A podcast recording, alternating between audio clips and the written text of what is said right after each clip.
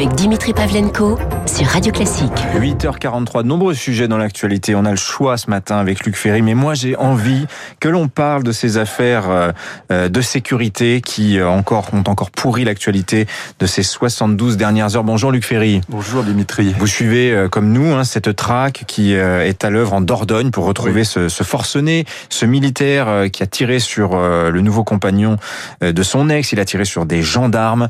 Alors il y a toutes ces ces théories qui circulent sur la France qui pète les plombs. Vous savez, c'est la théorie d'Alain Bauer qui nous dit le cycle de l'homicidité s'est inversé depuis 2013. C'est le retour de la violence mortelle euh, dans notre euh, société. Vous, vous souscrivez à ce, à ce raisonnement Je pense qu'il a raison. Non, il y a une vraie augmentation de la violence. C'est pas simplement un ressenti, comme on disait autrefois à gauche, mais ce qui, là, en l'occurrence, il n'y a rien à en dire du point de vue philosophique.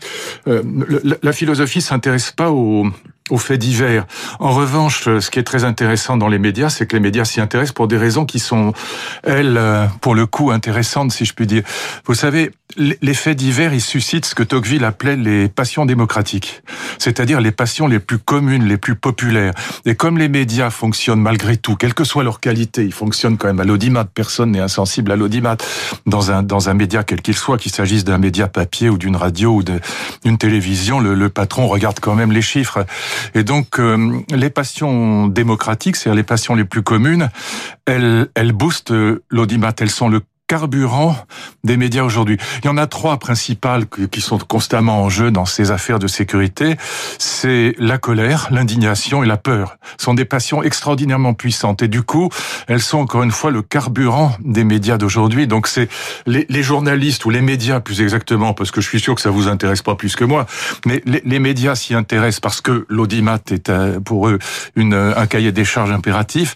En revanche, d'un point de vue philosophique, il n'y a rien à dire hmm. sur cette histoire en Dordogne. Il n'y a pas mais alors, ce qui est vrai, en revanche, c'est qu'il y a une montée de, de, les violences. Ça, c'est vrai, oui. Quand même, Luc Ferry. Alors, il y a cette histoire de Dordogne, euh, et il y a ce qui s'est passé à La Chapelle-sur-Erdre, qui est d'un autre registre. on va en parler. Mais, autre chose, oui. mais sur le côté la France qui pète les plombs, vous savez, l'année dernière sur Netflix, peut-être l'avez-vous vu ou peut-être pas, euh, une petite série est sortie mettant euh, en, en, premier rôle Eric Cantona, dans le rôle d'un type justement qui, qui, est au chômage et qui pète les plombs, qui va prendre en otage son patron. Ça a eu, ça a eu un succès gigantesque parce que ça fait écho à quelque chose dans la société, cette idée de la, la goutte d'eau qui va faire déborder le vase, Luc Ferry. Non, ce qui hein est vrai, oui, tout à fait. Ce qui est vrai, c'est que c'est surtout dans les familles que il y a eu une augmentation de la violence considérable. Vous le savez comme moi, il y a eu une augmentation de la violence faite aux femmes, mais aussi aux enfants. Je crois qu'il y a de 40 ou 50% En tout cas, on parlait l'année dernière déjà de 35% d'augmentation des violences faites aux femmes dans les familles. Ce qui veut dire qu'en effet, il y a eu un pétage de plomb, pour reprendre votre expression, qui d'ailleurs est tout à fait calibrée, pour décrire ce qui s'est passé. Mais indépendamment de ça, il y a en effet une augmentation de la violence aux personnes et la violence contre les policiers a doublé mhm. Depuis 20 euh, ans. Très exactement doublé depuis 20 ans. Donc là-dessus sont des chiffres que, euh, qui sont euh, attestés, qui sont que, que en effet Alain Bauer examine comme comme tout le monde, mais qu'il qu'il pondère parce qu'il a une grille d'analyse qui est, qui est assez bien faite. Mais mais évidemment on a on a quelque chose qui relève de d'un ailleurs du simple sentiment d'insécurité, comme disait la gauche dans les années 80 encore. Mais oui, mais ce qui me frappe aussi, c'est qu'on entend, on entend à nouveau ce qu'on disait dans les années 70. Renaud chantait ça dans ses chansons. Il disait euh, devant le, le tribunal, euh, le type qui avait tiré sur un policier ou tué quelqu'un, il disait c'est pas ma faute, c'est la faute de la société. Et on a alors c'est démarxisé d'une certaine manière, oui. mais ça revient un petit peu cette rengaine-là. Oui, il y avait c'est Edgar Faure qui racontait cette blague puisqu'il était avocat lui aussi.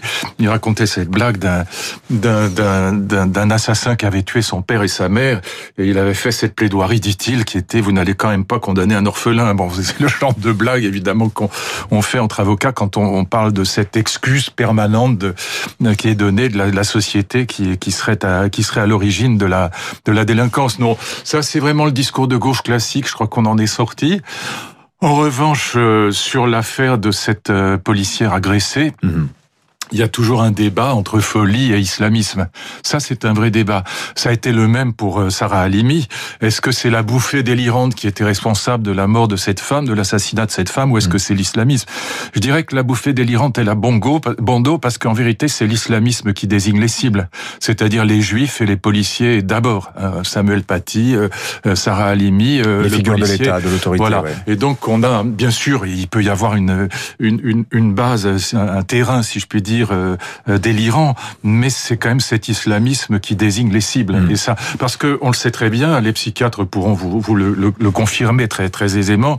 Les schizophrènes peuvent être dangereux, mais ils ne s'attaquent ni, ni, ni spécialement aux juifs, ni spécialement aux policiers. Ils s'attaquent en général aux membres de leur famille mm-hmm. et ou aux soignants, mais pas mais pas spécialement les, les policiers ou les ou les juifs. Mm. Alors il y a une longue histoire de la du traitement de la folie, de la folie dans la philosophie. Oui. Il y a aussi euh, toute une histoire de la philosophie par rapport à la prison.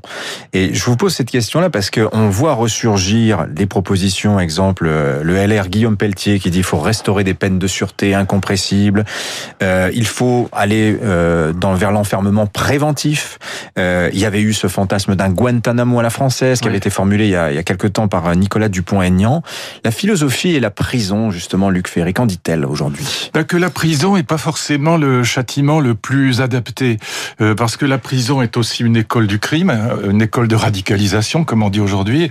Euh, ça a d'ailleurs été le cas pour le, pour le, le, non pas le meurtrier, mais celui qui a agressé au couteau cette, cette policière. Mais il sortait de prison. Hein. Il sortait de prison et on dit que c'est là qu'il a été radicalisé. Donc la prison n'est pas forcément le, le châtiment le plus adapté. Alors évidemment, si je dis que je voudrais qu'on revienne aux travaux forcés, je vais me retrouver dans un livre de Victor Hugo au 19e siècle, tout ça paraîtra absurde, mais je pense qu'il y a deux problèmes. Il y a le problème de l'application des peines, vous le savez très bien. Il y a des dizaines de milliers de peines qui ne sont pas appliquées chaque année. Et quand elles ne sont pas appliquées dans l'année, elles ne servent pas à grand chose. Quand elles sont appliquées trois ans après et mal, ou qu'elles ont été aménagées, c'est pas très efficace. Donc on a un vrai problème d'application des peines, qui est d'ailleurs probablement d'abord un problème de moyens. Et puis il y a un deuxième problème, c'est quelles sont euh, les punitions qui sont adaptées euh, aujourd'hui. Elles devraient d'abord être euh, immédiates, aller très vite, et pas forcément la prison. Mmh. Voilà. Moi, je suis assez pour les travaux d'intérêt général. Je pense que quand quelqu'un a, a, tagué un mur ou, ou, euh, ou griffé un, un, un autobus, euh, qu'il le repeigne n'est pas forcément quelque mmh. chose d'idiot. Enfin, il faut réfléchir à ça. Mais la prison est pas forcément le châtiment le plus adapté aujourd'hui. Oui. En plus, on n'a pas de place, vous le savez très bien. C'est et c'est plus une école du crime qu'une école de la rédemption aujourd'hui. Donc, je pense que, alors, je suis pas spécialiste de ça, mais je, si j'étais ministre de la Justice, euh, voilà, je, je réunirais autour de moi des, des gens qui savent sur ces sujets pour essayer de trouver une alternative. Euh, c'est pas du bon français, mais peu importe. J'ai pas d'autre mot. Une alternative à la prison. Mmh. Mais c'est en plus c'est récent hein, cette idée que l'enfermement, la prison, euh, ça peut permettre la réintégration sociale. C'est tout le grand projet du 19e, 19e, 20e siècle. Hein, vous parliez, vous citiez Victor Hugo, oui. euh, qui lui-même pensait que la prison était, était une erreur. Oui, hein. absolument. Mais aujourd'hui, euh, c'est fini parce que moi, ce que je retiens de ce que vous nous dites, c'est un, les gens qui vont en prison, bah, c'est un échec parce qu'on le voit, il y a le risque de radicalisation, oui. d'enfermement, l'école du oui. crime, oui. et ceux qui, qui, à qui, euh, pour qui les, les, peines ne sont pas exécutées, qui eux, à qui on envoie un, un message de laxisme et de dire vous êtes condamné, mais vous vous arrive rien en fait. Oui, et ce message de laxisme, il est lié, euh, il est lié non pas au, au, à la peine qui est prononcée, mais au fait qu'elle n'est pas appliquée. C'est surtout ça le problème, euh, parce que la peine prononcée, bon bah les juges de toute façon, ils la prononcent dans le cadre de la loi. Alors ils peuvent trom se tromper, à mon avis, dans le cas de Sarah Halimi, ils se sont complètement plantés, mais enfin c'est, si je puis dire, c'est un mauvais exemple. Mais de toute façon, ils appliquent la loi, donc ils appliquent des peines qui sont prévues par la loi. Et donc c'est pas là que se situe à proprement parler le laxisme, c'est dans l'application de la peine. Mmh. Et, et encore une fois dans le fait que très souvent elle n'est pas appliquée parce que par exemple aussi euh, le criminel ne s'est pas présenté au, au, tribunal et que les gendarmes n'arrivent pas à le repérer, à le saisir, surtout quand il s'agit d'un de, de, de, clandestin.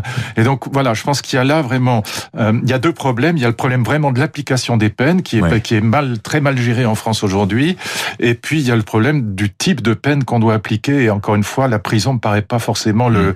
euh, le la, la, punition la plus adaptée. Qu'on ait au moins la certitude de la peine. Mais qu'on ait la certitude de la peine et que ce soit très rapide, que ce soit pas trois ans après.